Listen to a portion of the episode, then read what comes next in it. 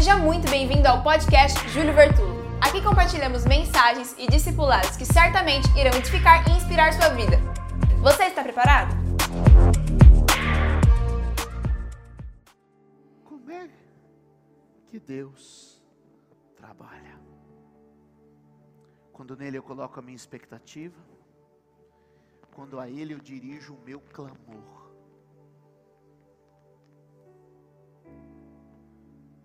Mas olhe para mim. Há um terceiro segredo aqui. E é claro que esses dois é óbvio. Sim ou não? Esperar e orar. É o que você deve ter ouvido a vida toda. Ora e espere, espere e ora. E é isso que você tem que fazer. Ora e espera, espere e ora. Mas tem aquele dia que você não consegue acreditar. Tem aquele dia que você não está tão bem. Eu comecei a me preocupar com isso ontem pela manhã. Eu estava meditando nessa palavra. Eu passei um período, estava no hotel. E faz um bom tempo que eu tomei a decisão que qualquer hotel que eu ficasse, não sei quando tivesse de férias, claro. Alguma coisa assim, mas qualquer hotel que eu ficasse no mundo, eu não ligaria a televisão. Eu sairia daquele quarto de hotel sempre com uma mensagem de Deus. Então, nunca mais existe televisão nos hotéis. Eu uso o tempo que eu fico isolado para buscar uma mensagem de Deus.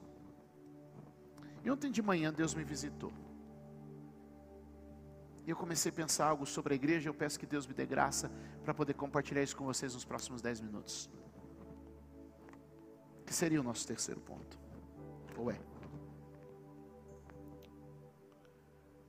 A igreja se tornou um lugar extremamente confortável para quem acredita. E por muitas vezes desconfortável para quem tem dúvidas. Nós nos tornamos extremamente, nós celebramos quem tem fé, mas jogamos sombra sobre quem tem dúvida. E aí o que eu percebo é que à medida que as pessoas têm dúvida, ou elas precisam se mascarar, ou elas precisam evitar. Porque a gente fez da igreja um ambiente que celebra quem tem fé, mas não apoia quem tem dúvida. E o que eu falei para vocês aqui até agora é: clama, espera, ora. Mas é aquele dia que você não tem fé, você tem dúvida. Será que Deus pode trabalhar por quem duvida também? Será que Deus pode trabalhar para alguém que não tem confiança nem esperança?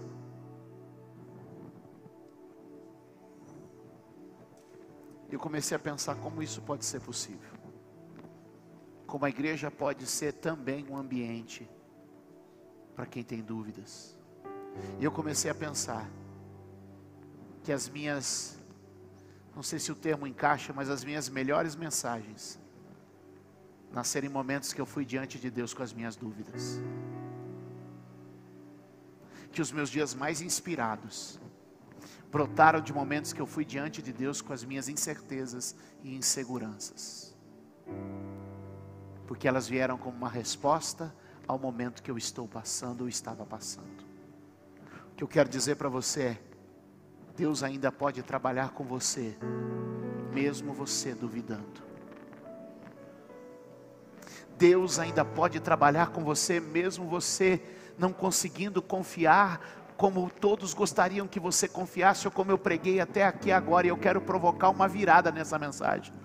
Porque se até agora eu falei para você ficar inflamado de confiança, eu sei que isso não aqueceu todos os corações aqui na igreja nem em casa, mas eu quero te dizer, ainda é possível que Deus trabalhe por alguém que tem alguma dúvida. Porque se eu quero ver Deus trabalhando por mim, um ponto muito importante é aprender, confessar fraqueza. Diga comigo: aprender, confessar, fraqueza. Infelizmente, criamos dentro de nossas comunidades um desfile de força. E jogamos para as sombras e para os cantos escuros as fraquezas. E me arde aos ouvidos a voz do apóstolo Paulo dizendo: se eu tiver que me gloriar de alguma coisa, eu vou me gloriar das minhas fraquezas.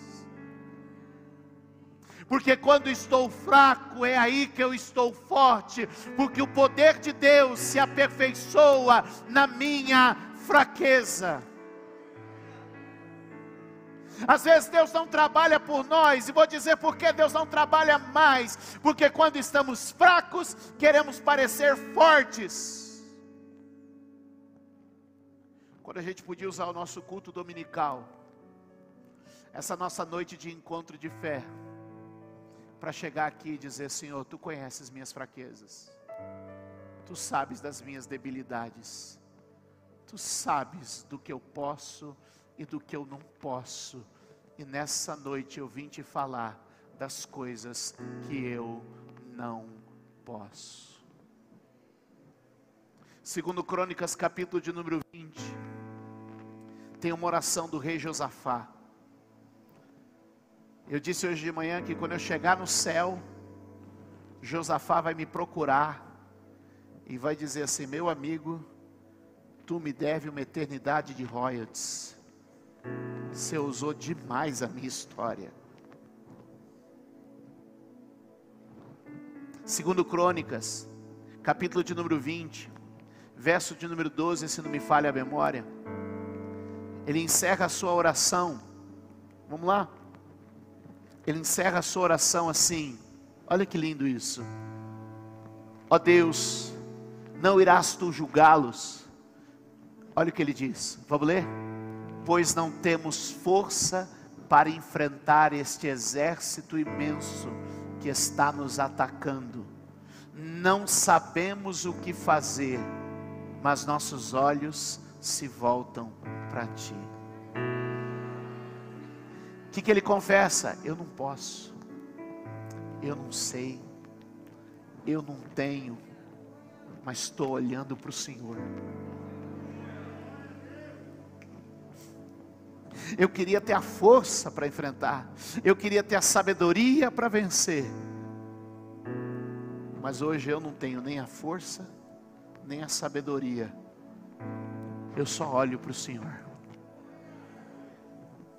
Uma confissão de fraqueza pode trazer Deus para a situação. Vamos dizer, uma confissão de fraqueza pode trazer Deus para a situação. O que está faltando para muita gente é se render. É muitas vezes essa postura de força que a gente cria dentro de uma comunidade para mostrar que somos fortes, grandes, poderosos, inabaláveis. E o que eu estou dizendo é: eu sei que sou abalável, eu sei que sou instável. O que eu preciso é sair de onde eu estou e me plantar sobre a rocha. A rocha é Cristo, Ele é inabalável, Ele não treme, Ele é firme, Ele é fiel, Ele é eterno, Ele sempre está ali. O que eu vejo nessa oração é um homem que diz: Eu não sei como lutar, nem tenho força para lutar, mas eu sei para quem olhar. Eu sei para quem olhar. E eu vim falar com gente que hoje está dizendo: cansei de me maquiar de forte. Tudo que eu quero hoje é dizer, Deus, não sei mais lidar com meu casamento, não sei mais como conduzir minha empresa, não sei mais o que fazer com meu filho. Eu já usei tudo que eu tinha, eu já fiz tudo que eu sabia. Tudo que eu posso fazer hoje é olhar para o Senhor. E eu te pergunto: você ainda pode olhar para Deus? Eu não estou te pedindo mais do que isso. Se você ainda puder olhar para Ele, ele vai te responder. Porque ele disse: nesta peleja. Porque Josafá orou dizendo que não tinha nem força nem sabedoria. Deus disse: Nessa peleja não tereis de pelejar. Parai e vede o livramento que vosso Deus vos dá. Em outras palavras, Josafá, você não sabe o que fazer e nem tem poder para resolver. Eu trabalho por você. Eu trabalho por você. Eu trabalho por você. Eu trabalho por você. Será que hoje você pode dizer, Deus, eu não sei e nem posso, mas eu vou continuar olhando para o Senhor. Eu vou continuar olhando para o Senhor. E Deus vai dizer: nunca se ouviu, nem se percebeu, um Deus além de mim, que trabalha por aquele que nele espera. Quando eu não posso, Ele pode. Quando eu não sei, Ele sabe. Quando eu não tenho, Ele tem. Continue olhando firmemente para Jesus, Autor e Consumador da sua fé. Alguém pode levantar as suas mãos e dizer: olhando para Ele.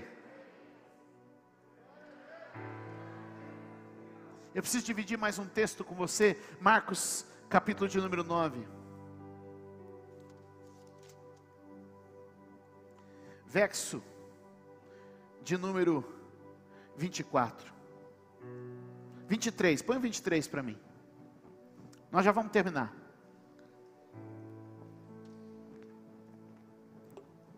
Chuva já parou? Deu uma amenizada? Vamos para embora. Eu estou achando que vocês estão merecendo uma garagem coberta. Sei não, hein? Já pensou, irmã, não precisar o salto. Ah. Eu não posso, mas o Senhor pode. Aí o pessoal já fala, quando ele fala assim, quando ele fala assim, é porque amanhã o caminhão já está chegando. Ah, deixa para lá.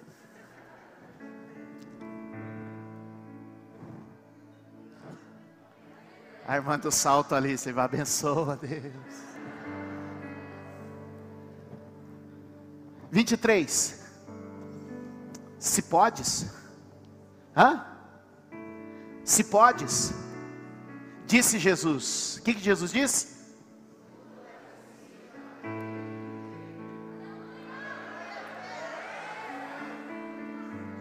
Eu gostei do ânimo. Mas e quando a gente não consegue crer? Porque o problema é quando a gente não consegue crer. Verso de número 24. O que, que diz o texto? Vamos ler? Imediatamente o pai do menino exclamou: creio, ajuda-me a vencer a minha incredulidade.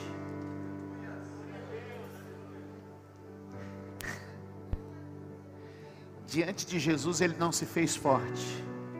Diante de Jesus ele confessou sua Nós não estamos aqui para mostrar quem é bom. Nós estamos aqui para mostrar uma coisa: só existe um bom. E todos nós dependemos dele.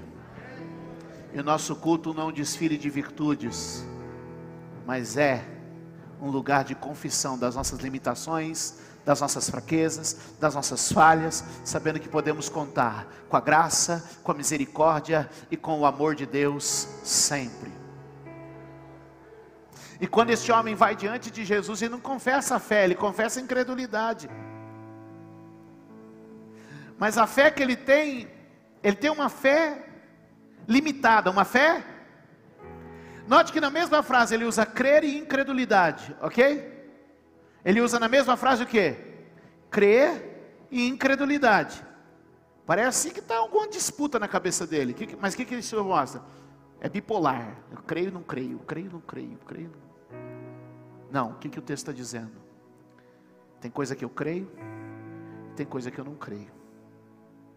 Ele disse assim: Eu creio que o Senhor pode me ajudar, mas eu ainda não consigo acreditar no milagre dentro da minha casa. Mas eu consigo acreditar no Senhor. Faz sentido para você? Olha, eu não consigo acreditar que meu filho vai ser curado, mas eu consigo acreditar no Senhor. Eu não consigo acreditar no milagre, mas eu consigo acreditar no Senhor. E se o Senhor puder me ajudar, me ajuda a vencer a minha incredulidade. E Jesus não disse assim, não, na vida de quem não crê, eu não trabalho. Mas se você olhar comigo o verso de número seguinte, quando esse homem diz no verso 24: Me ajuda a vencer a minha incredulidade. O que, que Jesus faz? Vira para o lado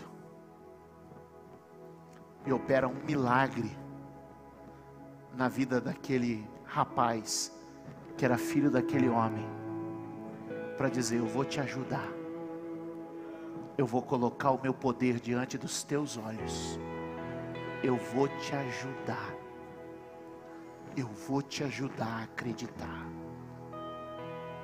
Eu vim orar por você, que hoje vai dizer comigo, Senhor, toda a minha fé, toda a minha esperança, eu deposito em Ti.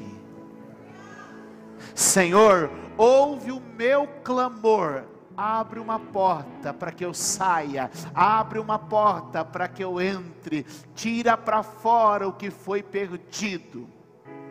Senhor, tu sabes onde eu estou fraco, e é aí que eu preciso que o Senhor trabalhe por mim. A minha pergunta hoje não é onde você se sente mais forte mas é justamente onde você se vê mais fraco. Aquele homem podia se arrumar com cara de crente. Dizer sim, pela fé há de acontecer.